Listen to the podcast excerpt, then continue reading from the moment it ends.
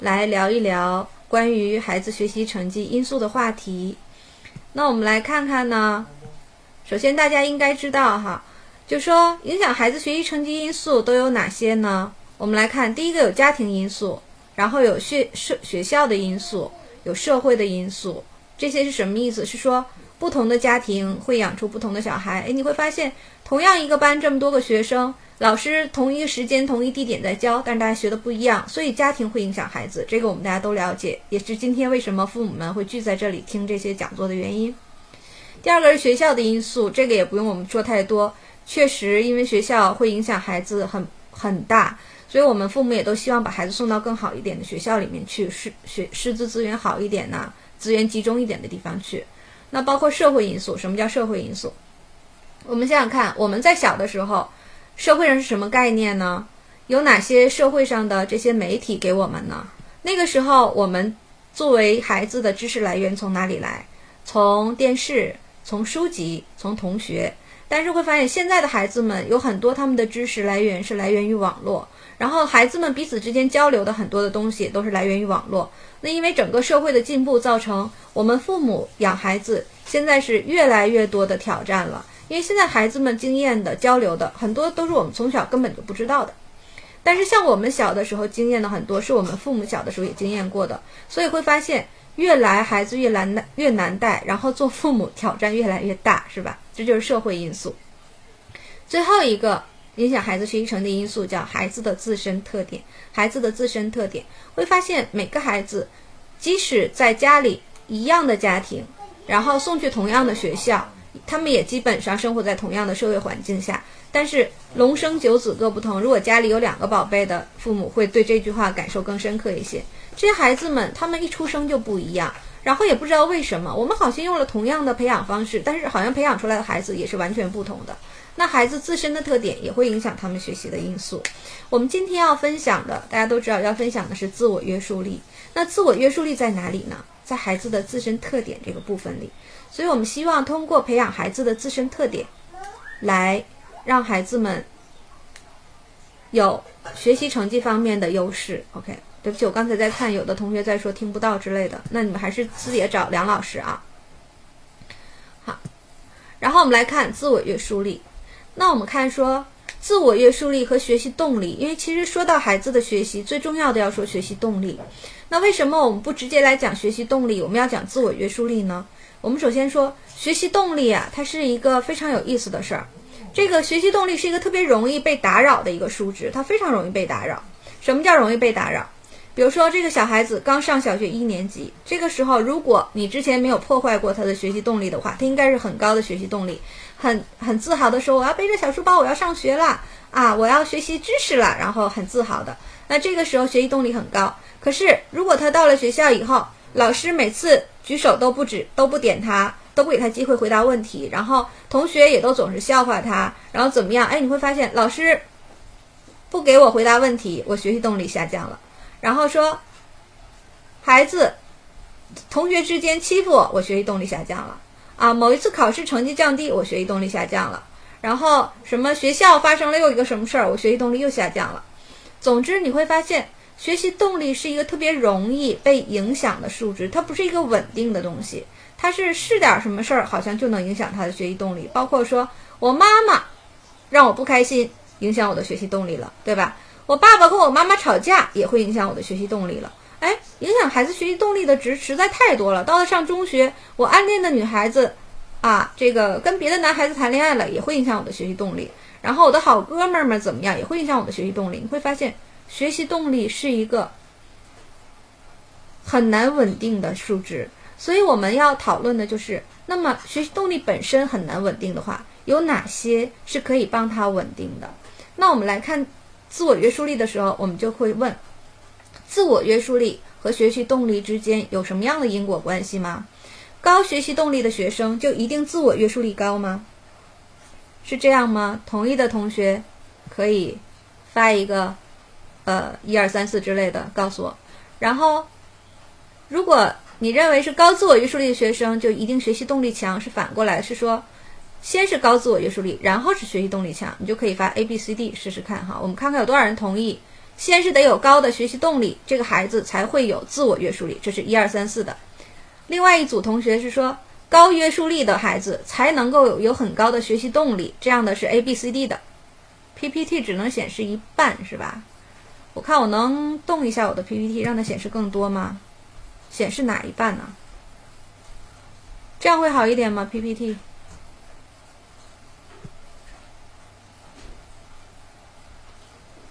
分享画面过大，那怎么办？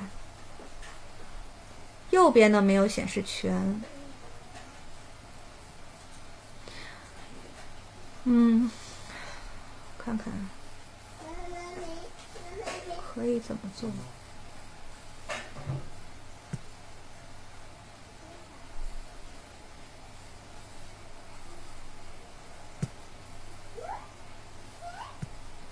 这样能看全吗？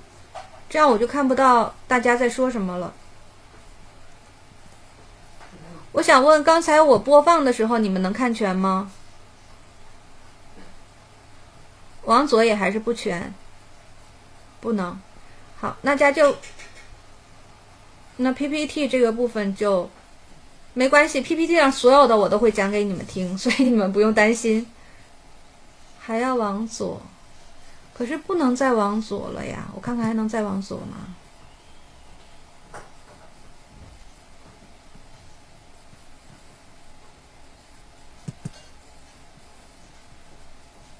哦，可以这样吗？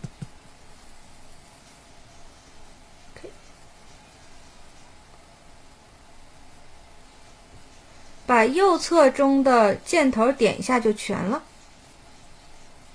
这回可以了，好，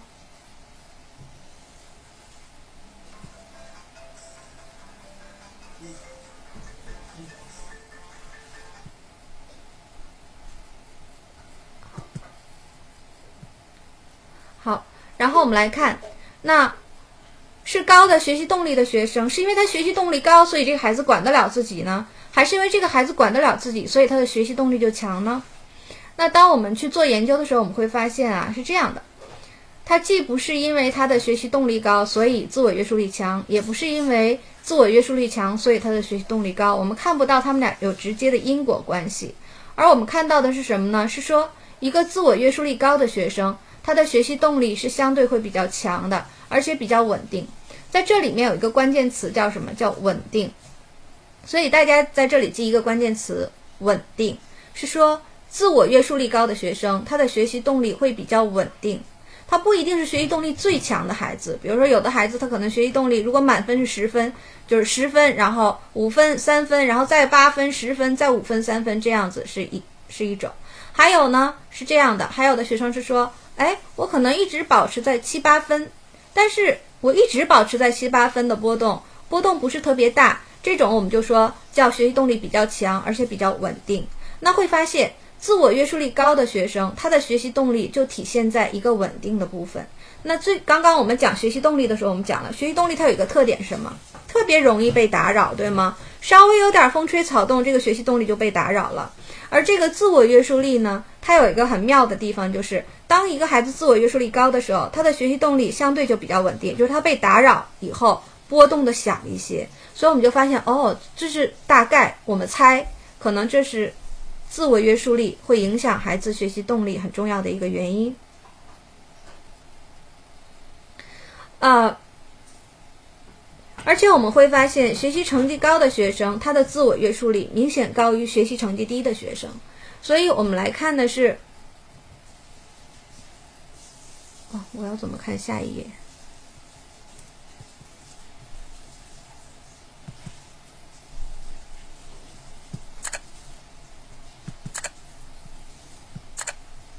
我们来看一个高自我约束力的案例。那这个学生呢，他是这样的。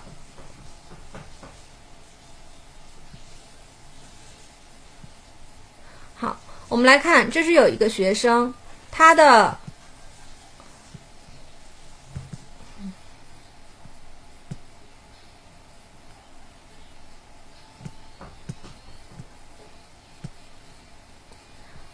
我们看一下。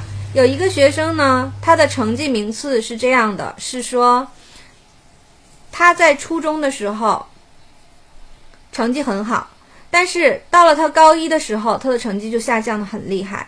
然后高一、高二、高三，他的成绩其实都没有体现的太好。但是在高三的时候，他的成绩出现了一个三级跳，一下子就跳到很高，跳到班级的前三名的样子。那我们再看同一时间段，同一时间段，如果大家不看下面的这个图的话，我们来猜同一时间段，当这个孩子学习成绩高的时候，我们会猜他的努力情况怎么样？如果如果你们不看下面，你们来猜。他高一的时候成绩下降的时候，他的努力情况是怎么样？是几分？如果努力成绩从零分到十分，大家会猜测他是多少分呢？你们可以给一个数字，在初中阶段成绩很好的时候，零分到十分是多少分的多？啊，会有人说八分是吗？那在他高一成绩下降的时候，尤其高一高二已经在这个班级是尾巴的时候，你们再猜猜看他的努力分数是多少分？五六，嗯，都有，很不错。那么在他三级跳的时候，大家又看他的成绩是多少分？三级跳的时候，哎，高三整个成绩通通通就跳上去了。这个时候有人给十分，有人给八分，还有人给五分，很有趣哈。那我们再看下面的这个图，下面的这个图哈，有人开始给十分了，就三级跳的时候开始给十分的会比较多。我们来看下面这张图，如果你们可以看得到的话，不行，梁老师可以把这个图截了给放到呃微信群里面去看。我们来看下面这张图，下面这张图是努力程度，是在同一时间点上对应的努力程度。大家可以看到，那么在初中，他成绩其实是一直在班级前三名的时候，他的努力程度大概才五分左右，满分十分，他的努力程度才在五分左右。也就是说，他大概用了一半的精力用在学习上，而他在初中的时候就可以达到在班级里面前三名。那到了高一的时候呢？他前面第一学期和初中是一样的学习方式，所以也是用了一半的精力去学习。但是因为高一的时候他进入了更好的学校，因为他原来在学校里面成绩很好，所以他去了非常好的学校。他去了更好的学校，然后在这更好的学校里，他去了这个学校最好的班，所以这个孩子就会展现的是，我用一半的时间学习，可以他在这个班里面得到的成绩就是尾巴，他基本上在这个班的倒数。十名和五名之间在这里晃，所以就成了这个班级的尾巴。而这个时候，他还是用了一半的时间成为班级的尾巴。那他发现这个问题的时候，这个孩子因为他原来成绩好，所以这个学生呢，他就开始了新的一轮干嘛了？他开始百分百的努力，坚持百分百的努力。在高一发生了成绩下滑以后，他就已经开始进行了百分百的努力。但是大家看，他百分百努力了一个学期，到高二的时候，他的成绩还是怎么样？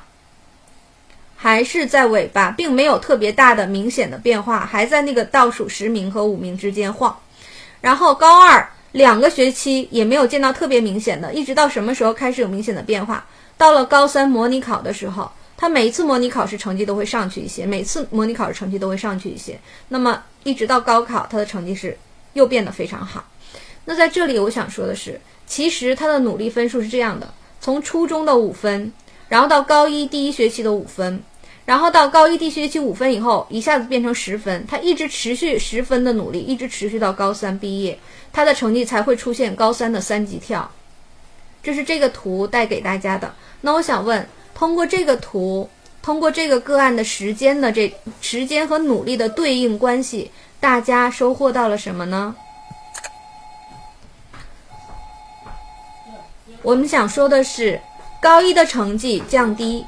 是初中就开始松懈的结果，高一成绩的降低是初中就开始松懈的结果，然后学习成绩是对于学习状态的滞后反应，成绩，这个孩子要一直努力才行啊，对对对，是这样。但是我们想说的是，当一个孩子下降的时候，是不是因为他这几天不努力，所以就下降了？不是的，是他之前已经很久了。同样的，当一个孩子的成绩上升了，是不是他这一个礼拜学习状态好了，所以马上就上升了？也不是的，学习成绩是学习状态的滞后反应，非常好，大家总结的非常好。那这句话什么样的父母会有体会呢？就是你的孩子要上中学以后，你才会有体会。如果你的孩子还在上小学，甚至是更小或者小学低年级，你会觉得老师你胡说八道，我们家孩子不学习，我看了他一个礼拜，成绩就是上去了，没有错。他在小学低年级的时候就是会这样的，甚至你看那一天一个晚上，他可能第二天考试成绩就会提高很多。这是小学里面是这样的，但是到了高中，对这位妈妈说，他们家高二的就是这样的。到了高中的时候，你就会发现，学习成绩是一段时间积累出来才能显现得出来的，不是你马上抓马上就上得去的。这是学习初小学、初中和高中学习不同的设置所造成的，就是因为他们的智商往上发展了，所以在学习设置的时候，宽度、广度和深度同时增加。那么这个时候就要求一个孩子能够全面的掌握了一个。整个的一个大块儿的学习的时候，才能在那个成绩上显现。这个孩子是一样，他为什么高三模考的时候成绩上去？是因为模考的时候考的是综合，而他前面努力为什么不明显？是因为他一直在补前面落的东西，所以他在每一个阶段上看着不明显，但是到综合的时候就能看出来这种提高。所以我今天想跟大家分享这个部分。你如果你的孩子越小，你听这儿听得懂，你将来的收获就会越大。因为小孩子的父母会忽视到这个问题，就说我们会以为我的孩子一直是这一种孩子，就是补一天的课，明天成绩马上就能提高，或者我补一个礼拜的课，马上成绩就能提高。如果我们跟孩子都是这种心态的话，那么他到了初中，到了高中，他会非常非常的不适应，他就会说，我之前补一周我就成绩能够提高，而现在我补一周成绩根本就看不出来，说明补课无效，所以他就会放弃。大家明白吗？所以，我们从小就要跟孩子一起去养成一种习惯，不是看成绩，而要看什么了？不看成绩，看什么？成绩是学习状态的滞后反应。那不看成绩，要看什么？要看学习状态，要看学习状态。对，学习的过程非常好。我们来看这个小孩，这个女生啊，这个个案的这实际上的这个孩子是个女孩子。她呢，在高二努力，但是看不到成效的时候，是非常受打击的。她坚信高三成绩的突飞猛进是高一、高二坚持努力的滞后反应。这个，他是提前自己就总结说，我高高三的成绩要想突飞猛进，一定得是靠高一、高二坚持，所以他才坚持得下去。但，就算他相信这一点，这个孩子还是会有很灰心的时刻，因为那个成绩一出来就是没什么变化，这是很灰心丧气的时候。那这个孩子说。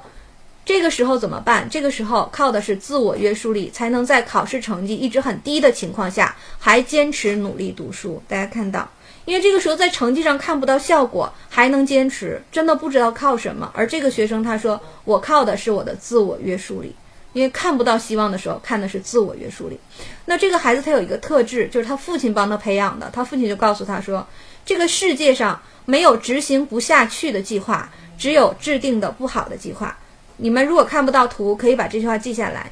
没有执行不下去的计划，只有制定的不好的计划。那这个父亲如何教这个孩子呢？他告诉他：首先，我们肯定说，要自我约束力强的人都是能够执行自己的计划的人。但是如果有一个计划你执行不下去，先不要否定自己。这个父亲太智慧了，他说：你先不要否定自己。如果你坚持不下去，说明什么呢？大家告诉我，如果孩子坚持不下去，说明什么？如果你的孩子他制定了一个计划，他执行的时候坚持不下去，说明什么呢？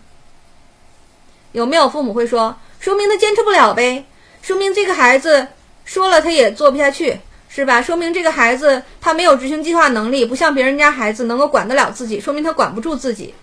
哎，非常好。然后我们的父母们现在开始说了啊，你们回答的非常棒，说明这个计划是不是？哎，对，也有人说执行力不强，但是这个父亲说，首先。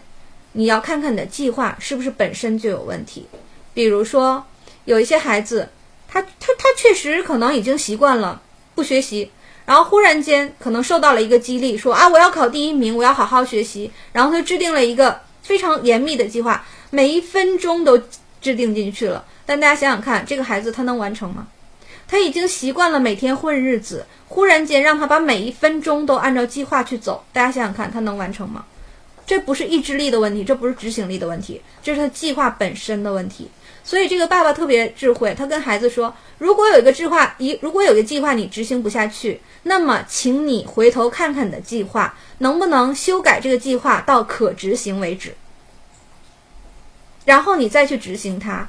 然后当这个计划再执行执行不下去的时候，我们再看看到底是哪里执行不下去，我们再来适当的修改，一直到它可执行为止。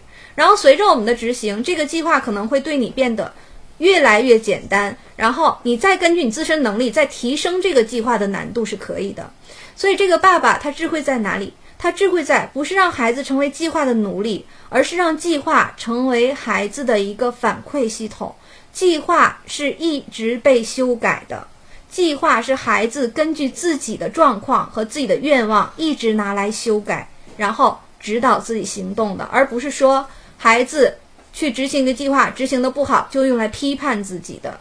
所以大家在这个地方听明白了吗？那这个爸爸，因为他用这样的策略在引导他的孩子，所以他的孩子相信没有执行不下去的计划，只有制定的不好的计划。所以当一个计划他执行的很不爽的时候，他去修改。然后他没有放弃过，而我们的孩子更多的是我知道的，在家庭里发生的是，我们制定一个计划，制定的非常完美，然后去执行，遇到问题就说算了，我没有意志力，我没有执行计划的能力，我算了吧。所以有很多孩子说，我最讨厌计划，不要跟我说计划，计划这个学习方法对我没有用，无效，不是计划无效，是我们父母引导孩子与计划相处的时候，引导错了方向。如果我们引导的像这位父亲一样，其实多半的孩子他们都是会修改计划，并且能够去执行和坚持的。然后我们看看这个孩子，他被他父亲培养出来的个人特质就是没有执行不下去的计划，只有制定的不好的计划。所以他一辈子就用计划引导他自己，自己引导自己，一直都很棒。这个孩子。那我们知道，学习的过程肯定不都是顺利的，在不顺利的时候，还能保证孩子进步的自我约束力就是非常重要的一个因素。自我约束力就是非常重要的一个因素。那刚才我们讲到一个部分，我还没有跟你们强调，就是关于孩子成绩和状态。我说，哎，如果我们不关注成绩，我们要关注什么？我们要关注状态。我们说，一个会预测的妈妈，她是会怎么说？通常找到我们做咨询的父母，他会这样说：“他会说，老师，最近我的孩子学习状态啊，学习成绩下降了很多，然后确实最近状态都不好，能不能帮我给他做个咨询，然后让他状态好起来？”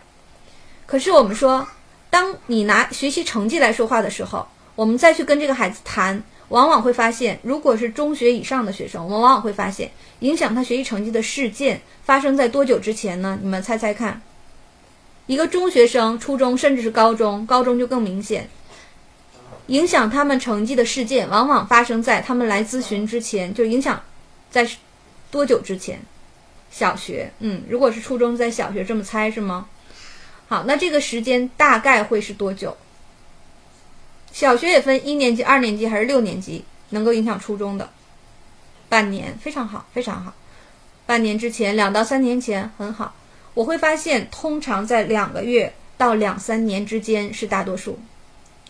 如果是高中的话，有可能是在初中会比较多，很少有小学带到高中才显现的。一般来讲是在两个月到两三年之间居多，两个月到两三年之间居多。所以我们说，如果父母是靠孩子的学习成绩来跟踪这个孩子的话，父母是严重滞后的。我们要去疗愈一个孩子两三年之前或者甚至两个月之前的一个创伤的话，那需要的时间和你当时就去疗愈他差距太大了。那这个时候我们就说了，聪明的妈妈是怎么做的？聪明的父母会怎么样去预测孩子的成绩？聪明的父母观察状态，会说：哎，这一个月以来，我的孩子他学习的时候。心态都比较平和稳定，所以我会预计我的孩子在下面的考试里应该有进步，或者说至少他是平稳的，他的成绩不会下降。然后，如果最近我的孩子每次一说到学习他都很烦躁，如果他最近学习状态到家里都是撅着嘴，每天写作业的时候他都是摸东摸西，然后跟他谈的时候都是很不耐烦，找借口。回避问题，一说到主要问题，他就开始回避，他就发脾气。那么这样的话，我们就会预测这个孩子下一次考试成绩会怎么样？可能会下降。如果下一次没下降，我们也得预期再下次可能就该下降了，因为这个是滞后的。他现在闹心，他现在的成绩吃老本儿还可能不下降，但是再往后走，他不可能一直吃老本儿，早晚就是会下降的。所以，智慧的父母是靠观察孩子当下的状态来预测后面的成绩，能预测得出来。那我们来看看学习的过程不都是顺利的？我们也知道，一个学习成绩如果下降，对孩子打击是非常大的。那在孩子学习成绩下降的时候，能保证孩子进步的还是自我约束力。我们再来看看下一个个案，这个孩子你们愿意把他带回家，给你自己的孩子做榜样吗？我们看看啊，这个孩子有几个特点。第一个踢特点，他踢足球，踢到什么程度呢？上课五十分钟嘛，那他踢足球踢到二十七分钟的时候，才想起来回来上课，然后跟一群同学回来了。站在门外敲门，老师说进来，结果一看，好嘛，十几二十个同学在外面站着，小男孩才回来，忘了忘了上课的事儿了哈。然后初中开始他就开始交女朋友，小哥们儿一大群，每天晚上回家先得跟哥们儿们联系啊，说呀，这不知道说什么，他父母也不清楚，也不让他们知道。然后半夜了才开始学习写作业。这个孩子你们愿带回家给你的孩子做榜样吗？学习他，通常是不愿意的。可是这个孩子，哎，对社交广不错。可是这个孩子他还有其他的特点。其实你们看不到 PPT 的人反而比较好，因为这个 PPT 全部都显示出来，你们脑子就不过了。OK，这个孩子的特点是学习好，他是奥赛世界金牌，是为中国真的拿过奥赛金牌的人。然后他是学生会主席，一直社交和学习两方面都很不错，包括他到国外到哈佛去读书的时候，也一直是全面发展的一个孩子。那这个学生，我们说你还愿意把他带回家给你的孩子做一个榜样，让你的孩子跟他一起学学看吗？好，那这个孩子，我们先说他为什么能够全面发展？他是天才吗？他的智商是不是什么一百八、两百的这种？那这个孩子，对，只学好的一面，没错。OK，这个孩子的智商呢是中等偏上，也就是现在孩子的平均水平，并不是那种说天才到了很神奇的地步的。那这个孩子他的智商中等偏上，可是他能拿奥赛金牌，然后能够一直自己的社交也很不错，学习也很不错。他的秘密在哪里？大家猜猜看，他的秘密在哪里？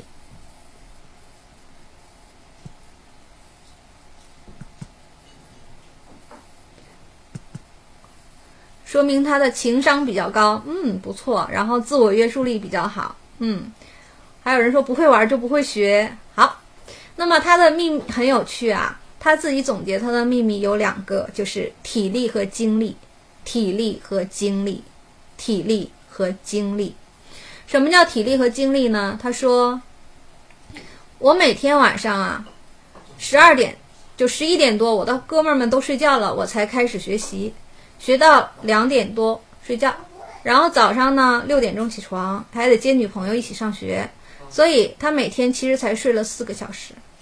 而通常正常来说，孩子们在高中、初中应该每天睡至少八个小时以上，对吗？所以他说：“你看，我只睡四个小时，我每天比别人就多活了四个小时，每天比别人多活了四个小时。”其他人听不到声音吗？其他人听不到声音吗？好，那么这个孩子说，大家知道有一句话叫做“你的时间投入在哪里，你就在哪里收获”。那这个孩子说，我的时间比别人多，我的收获当然也多。你们知道他有哪些收获呀？这个孩子他不只是说社交好、学习好，而且所有的流行歌曲唱起来，他所有的歌词他都会背，然后所有的电视剧问到他情节，他全部都知道。大家明白吗？那他的时间多出来的，他全干这些事儿了。他跟他的朋友们聊天儿，他，OK，这个孩子这样做身体呢，实际上他一辈子身体都很好啊。我们说这个孩子确实他比较特别的是他的身体，他的身体确实很特别。然后，这个孩子他大量的时间在运动，所以他的精神头特别的好。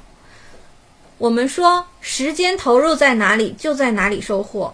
那我们想让我们的孩子比别人的孩子强，我们孩子的体力比别人的孩子体力强吗？这个部分，我觉得所有的父母一定要重视。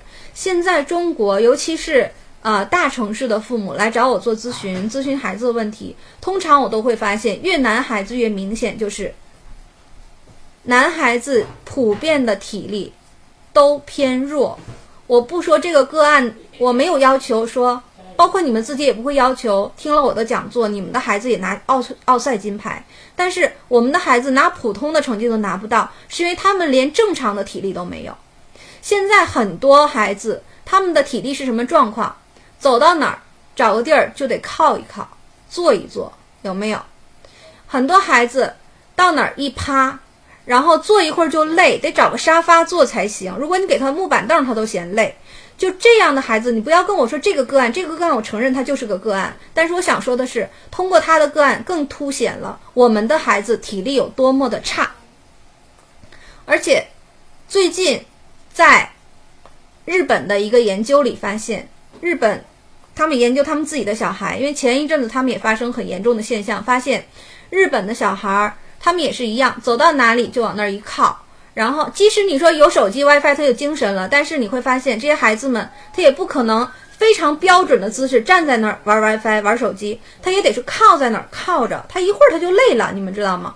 然后日本人就会研究这件事情，这些孩累了的孩子，他们的精力就是不要太好，他们的精力确实没有很好，然后会发现他们为什么精力不好，为什么这么容易靠在那儿一靠一呆，而且这些孩子他们的意志力就是差一些。这些走在哪儿一靠的孩子，他们的意志力相对会差一些，然后会发现这些孩子的体力不好。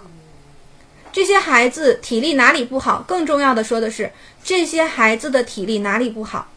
他们的背肌、背部肌肉和他们的腹部肌肉不足以支撑他们的上身的直立的坐，长时间上身的直立的坐和站都支撑不住的，所以这些孩子们他们的体力就不行。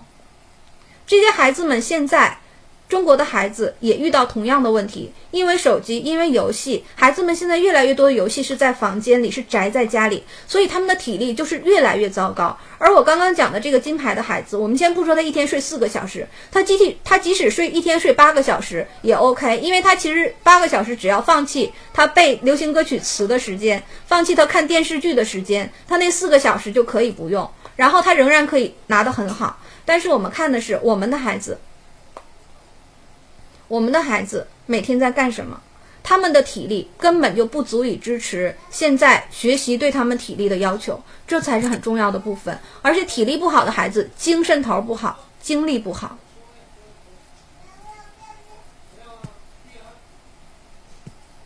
OK，然后这个孩子呢？这个金牌的孩子他自己总结，他说：“我真正比别人强的不是智力，不是天分，是自我约束力。”那奥赛的淘汰制选拔，我不知道你们知不知道，就至少当年是这是很多年前的一个个案。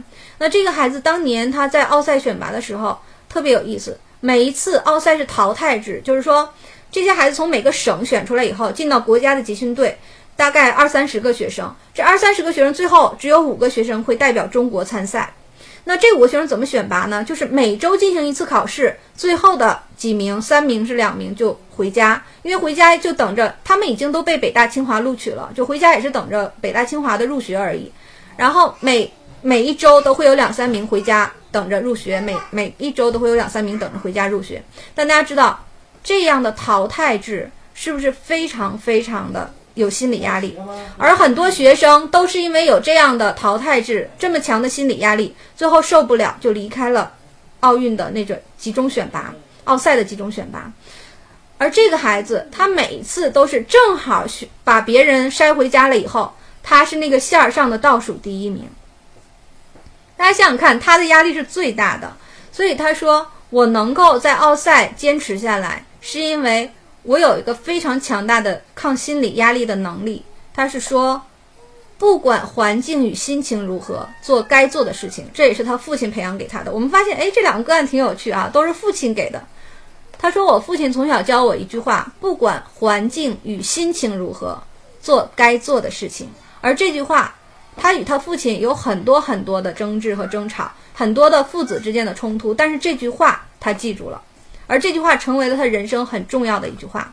他又给我举了个例子，他说：“你看《三国演义》和《红楼梦》，对我我一个男生来说，《三国演义》我非常喜欢，但是《红楼梦》我不喜欢，我觉得都是女孩子唧唧歪歪的。那老师寒假里面留作业说，《三国演义》《红楼梦》都要读，那这个时候通常的人怎么读呢？《三国演义》是喜欢的，《红楼梦》是不喜欢的，先读哪个？不读哪一个呢？后读哪一个呢？还是说只读喜欢的，还是只读不喜欢的？你们会怎么读呢？”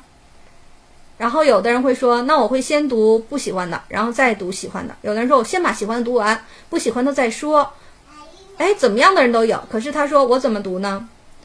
我做一个计划，我看一下《三国演义》一共有多少章，多少回，再看一下《红楼梦》一共有多少章，多少回，然后我就定，一共我要用二十天读完，那每天我要读多少章，多少回？所以每天我就按照我的计划把《三国演义》读完相应的章回。即使结束的时候再惊心动魄，我也等到明天再读。然后《红楼梦》我再不愿意读，我也要把我计划中的章回读完，即使我再不喜欢读。这就是他的做法。所以他父亲教他的一句话叫做：“不管环境与心情如何，做该做的事情。”他他说他认为体力是他拿金牌的物质基础，但是自我约束力才是他在众多天才中能够脱颖而出的决定性的因素。体力是他拿金牌的物质基础，自我约束力是他在众多天才中脱颖而出的决定性因素。所以在这里，我还想再次重复：体力是物质基础。我们的孩子，如果你们想他们的学习成绩好，花了很多钱报各种班儿，那你就要想想看，你有没有花足够的钱，让你孩子的体力足够好，他有足够的物质基础去跟别人竞争。好。所以，体力是物质基础，自我约束力是孩子们可以在天才中脱颖而出的决定性因素。这基本上是我们阶段性的一个总结。然后，今天的分享我们到这里，明天我们来继续分享关于自我约束力如何培养、如何提高、如何稳定住、如何让我们的孩子在与其他孩子学习的这个竞争里面能够脱颖而出。好，午安，再见。